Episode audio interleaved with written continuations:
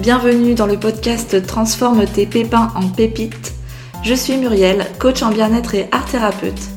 Je te propose ici de retrouver dans chaque épisode des partages, des conseils, des outils pour te sentir mieux dans ta vie, pour transformer tout ce qui te pèse, pour transformer le négatif en positif. Ici, on passe à l'action pour que ça change et on passe à l'action pour une vie meilleure. On est parti pour 21 jours sur une nouvelle thématique et on va parler hypersensibilité. 21 jours pour mieux vivre ton hypersensibilité. C'est ce que je te propose si toi-même tu es hypersensible ou si tu connais dans ton entourage des personnes qui le sont. L'idée ici est que dans ces 21 jours, tu puisses trouver des clés pour mieux vivre ton hypersensibilité dans ton quotidien et que tu puisses en faire une force et non une contrainte. Donc cette semaine, on va voir ensemble quels sont les 6 avantages qui te permettent de faire de ton hypersensibilité une force. Déjà, pour définir ce qu'est l'hypersensibilité, eh bien, je vais te mettre quelques exemples, peut-être qui vont te parler.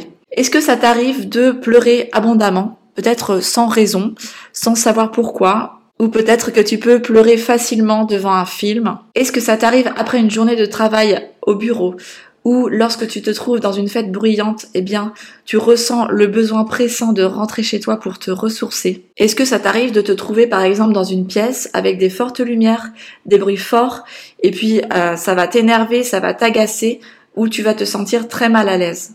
Est-ce que ça t'arrive de passer beaucoup de temps à te poser des questions sur des sujets existentiels, à chercher des significations plus profondes dans la vie, ou encore analyser en profondeur tes propres pensées, tes émotions? Eh bien, si l'un de ces exemples te parle, dis-toi qu'il y a plein d'avantages à être hypersensible. Être hypersensible, ressentir de l'hypersensibilité n'est pas quelque chose de négatif en soi. On peut apprendre à faire de son hypersensibilité une force. Et aujourd'hui, on va voir quel est le premier avantage à ressentir cette hypersensibilité. Eh bien, c'est à toi de le deviner avec une anecdote que je vais te raconter. Pas plus tard qu'hier avec mon fils, mon fils qui était énervé dans sa chambre parce que euh, je lui avais demandé de ranger sa chambre à plusieurs reprises. Et bien sûr il ne le faisait pas. Et donc moi j'étais euh, de moins en moins patiente, de plus en plus exigeante aussi avec lui parce que je voulais eh bien qu'il puisse avoir une chambre propre, rangée, etc. Et donc à la suite de cet épisode, eh bien j'ai eu une conversation avec lui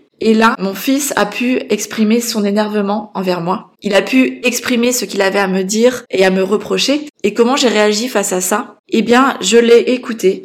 Euh, je lui ai laissé cet espace pour exprimer euh, son émotion, la valider. Et puis, j'ai essayé de me mettre à sa place le plus possible pour comprendre ce qu'il ressentait. Donc, je suppose que tu as deviné. Ici, on parle d'empathie. L'empathie, c'est l'une des qualités que l'on peut trouver chez une personne hypersensible. Souvent, les personnes hypersensibles sont très empathiques et euh, ont une capacité à comprendre les émotions des autres. Cela te rend un excellent ami, un excellent partenaire, conseiller, car tu es sensible aux besoins émotionnels des autres. L'empathie, c'est comme une baguette magique, elle te permet de voir à travers le cœur des autres. Et c'est facile pour toi de deviner ce que les gens ressentent vraiment, même s'ils ne disent rien quand ils sont contrariés.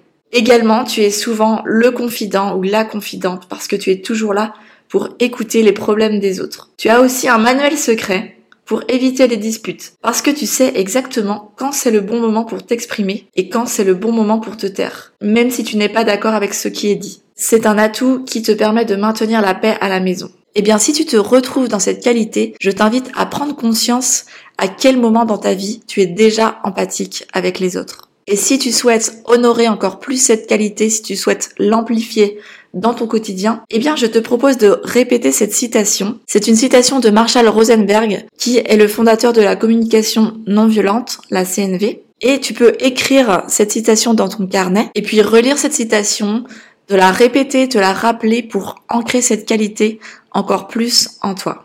Voici la citation. La clé de l'empathie est de comprendre que tout ce que quelqu'un dit ou fait il le fait pour une raison. Marshall Rosenberg. Voilà pour aujourd'hui. Eh bien, on se retrouve demain dans le deuxième épisode pour découvrir ensemble la deuxième qualité que tu peux utiliser comme une force dans ton quotidien. Je te souhaite une bonne pratique et te dis à demain. Ciao ciao